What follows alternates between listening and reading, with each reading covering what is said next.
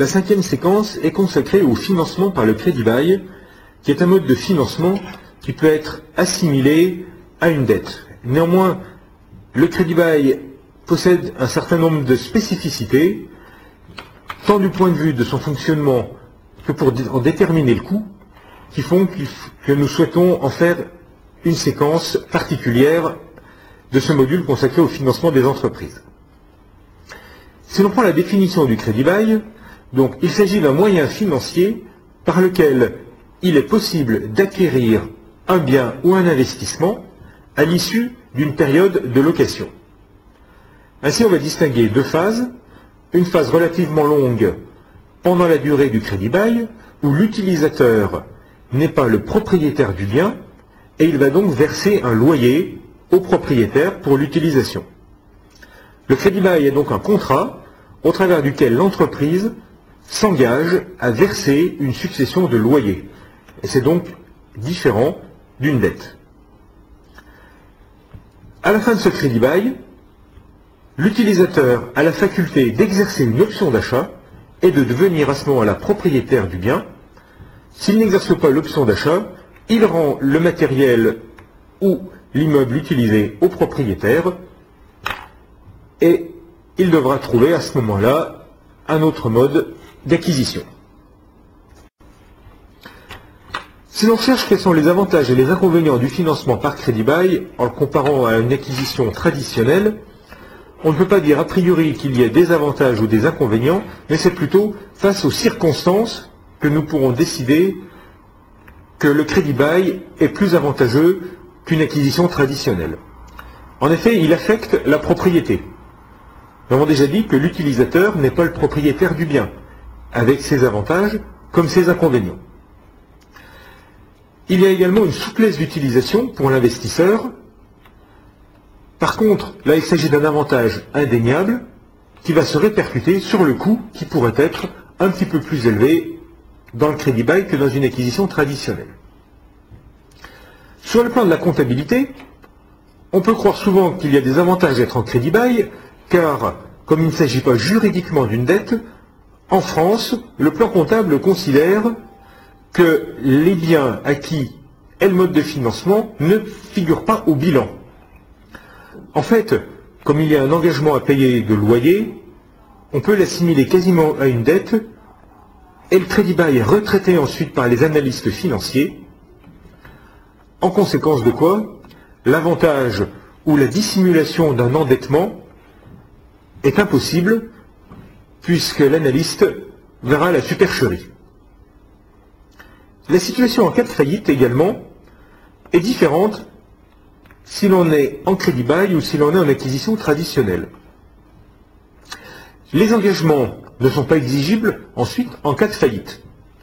Par contre, il faut se mettre à la place d'une entreprise en situation de défaut après avoir loué un immeuble pendant 13 ou 14 ans, qui ne se retrouve donc pas propriétaire et qui aura ainsi perdu tous les loyers versés. S'il avait été financé par la dette, elle pouvait toujours vendre son bien en réalisant peut-être une plus-value au passage qui lui permettait de se désendetter et de rembourser le solde de la dette. Le risque de faillite, enfin induit par un crédit bail, est quasiment identique à celui d'une dette, puisque les remboursements d'une dette ressemblent globalement à l'engagement du loyer qui est pris dans un crédit bail. Si le financement par crédit bail entraîne des différences importantes au niveau juridique et au niveau de la propriété, pour essayer de déterminer le coût du crédit bail, la situation est plus délicate encore que pour déterminer le coût d'un crédit traditionnel. En effet, les modalités spécifiques au crédit bail entraînent des différences très importantes dans les flux mis en jeu si on, si on essaye de le comparer avec un financement classique. Les différences essentielles portent sur, bien entendu, le loyer. Le loyer est entièrement déductible de l'impôt sur les sociétés. C'est donc un argument fort en faveur du crédit bail. Car si l'on se finance par la dette, seuls les intérêts versés sont déductibles des impôts, le capital remboursé sur la dette ne l'étant pas. Il s'agit donc bien entendu d'un argument largement utilisé par les sociétés qui cherchent à placer des financements de type crédit bail. Par contre, ce qu'il ne faut pas oublier dans le calcul du coût du crédit bail, c'est que le fait de ne plus être propriétaire du bien utilisé nous fait perdre le bénéfice des amortissements et donc nous fait perdre le bénéfice des économies fiscales induites par les amortissements. C'est un point clé dans le coût du crédit bail qu'il ne faut pas oublier. Et globalement, cette perte d'économie fiscale va être globalement compensée par la déductibilité du loyer. Parmi les autres différences entre un financement traditionnel et le crédit bail, on va trouver aussi le problème du paiement du loyer, qui, à défaut de précision, est généralement payé par avance, c'est-à-dire ma terme à échoir, alors que lorsque le financement a lieu avec un crédit traditionnel, par défaut, le financement, le, le remboursement a lieu à l'issue ou en fin de chaque période. Le remboursement a donc lieu plus tôt et il est souvent plus rapide dans le cas d'un crédit bail. Voici encore une différence dont il faudra tenir compte pour déterminer le coût effectif d'un crédit bail. Une nouvelle différence peut être également trouvée dans le montant du financement. Comme on ne peut être qu'un seul propriétaire sur un bien, le financement doit donc être normalement effectué à 100% par l'entreprise de location, alors que dans, dans une acquisition traditionnelle, le financement est souvent alloué à raison de 70% par crédit ou 60% par crédit et le reste sur les fonds propres de l'entreprise. On peut y voir là un avantage pour des entreprises qui seraient limites sur le plan de l'apport initial. En fait, il n'en est rien car dans la plupart des cas, le propriétaire du bien va demander un dépôt de garantie de l'ordre de 10, 20 ou 25% au début de la période de location. Dépôt de garantie qui est censé être restitué au terme du contrat. Des différences peuvent apparaître souvent au niveau des coûts de transaction induits par du crédit bail. Par exemple, un financement automobile en crédit bail implique lors de la levée de l'option d'achat un changement de propriétaire, il impliquera donc de nouvelles cartes grises et des nouveaux frais d'immatriculation, qu'il ne faut pas oublier au moment de l'évaluation du coût de ce crédit bail. Enfin, l'acquisition par crédit bail peut modifier les conditions financières de l'exploitation. Là, c'est plutôt en faveur du crédit bail, puisque les coûts de maintenance ou des coûts d'assurance sont souvent inclus dans le loyer. Il conviendra donc d'effectuer la comparaison de manière judicieuse avec un financement traditionnel qui, lui, ne prend pas nécessairement en compte ces éléments-là. Ainsi, pour choisir un financement en crédit bail, si l'on fait abstraction des facilités ou des complications particulières liées aux éléments juridiques ou aux éléments liés à la propriété, nous allons devoir essayer là encore de déterminer quel est le coût effectif du crédit bail et utiliser une méthode appropriée. Bien entendu, additionner les coûts du crédit bail de manière arithmétique est une erreur fondamentale. Et nous allons donc utiliser des méthodologies bien connues qui consistent à dresser les tableaux de flux induits, cette fois-ci non plus par l'emprunt, mais par le crédit bail. Nous allons illustrer cette méthodologie au travers d'un exemple de crédit bail extrêmement simple. Nous avons pris le cas de l'acquisition envisagée d'un bien d'un million d'euros qui sera amortissable sur 5 ans. Le taux d'impôt sur les sociétés est de 33% et deux financements sont possibles pour l'entreprise, un crédit classique à 8% ou un crédit bail qui consiste en un versement de 4 loyers de 250 000 euros, une option d'achat de 150 000 euros qui sera exerçable à la fin de la quatrième année et un dépôt de garantie inversé de 200 000 euros qui représente donc 20% du montant du financement. Si l'on prend la solution par le coût de la dette, en l'absence de frais, pour simplifier cet exemple, la dette à 8% revient à 5,33% après impôt pour l'entreprise. C'est donc ce 5,33% qui nous servira de référence pour la prise de décision. Pour déterminer le coût du crédit bail, la situation est plus délicate. Il faut donc monter un tableau de flux qui nous compare avec une acquisition traditionnelle. Pour déjà faire observer en préliminaire que les quatre loyers, si intuitivement nous prenons les quatre loyers sans les actualiser, nous obtenons la valeur du bien. Néanmoins, au terme des quatre ans, l'entreprise doit payer l'option de 150 000 euros, sinon elle va rendre le bien, elle ne pourra plus exploiter, ou elle se privera d'une plus-value. Le contrat de 250 000 euros, de quatre loyers à 250 000 euros, n'est donc absolument pas gratuit, comme une intuition pourrait éventuellement nous le suggérer.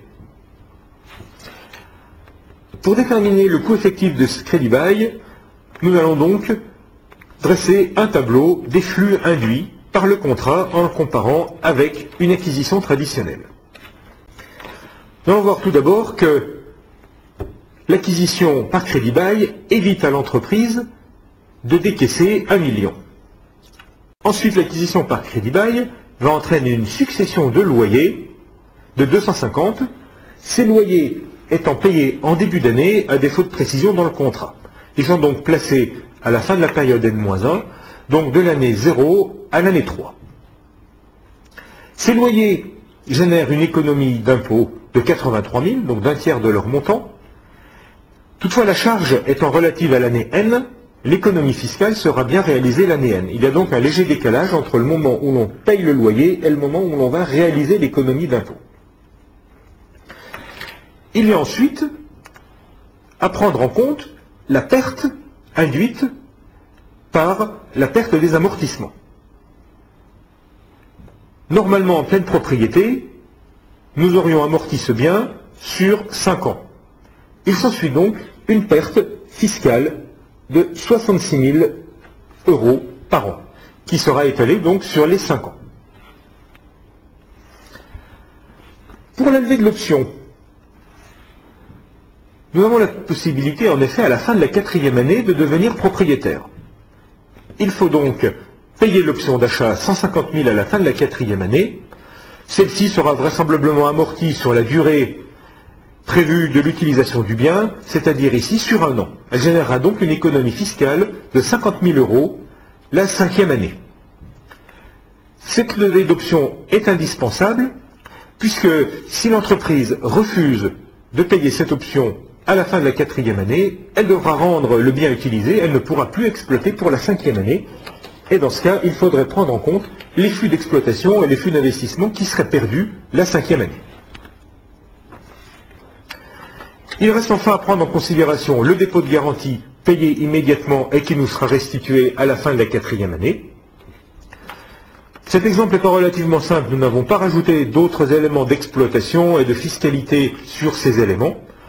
Et nous pouvons donc voir quelle est la séquence de flux, qui correspond donc à 550 000 la première année, 233 les années suivantes, 67 la quatrième année et 17 en année 5. C'est le taux de rendement interne, le tri de cette séquence de flux qui va nous indiquer le coût effectif du crédit bail. L'ordinateur nous indique que ce coût ressort à 9,46%, ce qui est bien plus élevé que les 33% de la dette auxquelles nous avions référence. Cette méthodologie a toutefois quelques limites, car la fonction tri d'Excel est bien connue pour présenter une dimension parfois aléatoire ou éventuellement pour afficher des messages d'erreur dans des configurations un peu particulières. Il est donc préférable d'utiliser la vanne pour prendre la décision. Pour cela, nous allons rechercher la vanne de cette séquence de flux en utilisant comme taux d'actualisation les 5,33% qui est le taux de référence de la dette.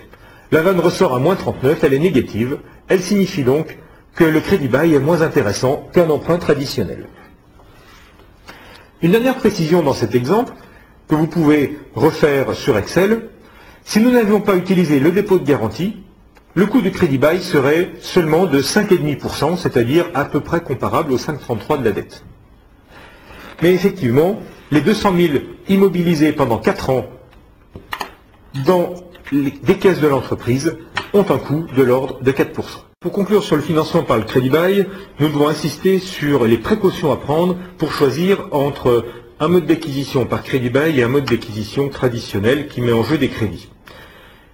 Les critères d'information financière et de bilan n'entrent pas en compte car nous avons vu qu'il était impossible, avec les retraitements, d'occulter le financement par crédit bail dans les présentations et dans les ratios. Il faut donc choisir en fonction des critères juridiques et des critères de risque induits par les deux situations, et également par le coût, une comparaison du coût entre crédit bail et de dette, qui souvent est délicate, car nous manquons de textes de référence pour déterminer le coût du crédit bail, et il faut à ce moment-là mettre en place une méthode traditionnelle d'extraction de tri ou de vannes par les tableaux de flux, sachant que les informations qui sont communiquées pour acquérir du crédit bail sont souvent omises ou parfois douteuses.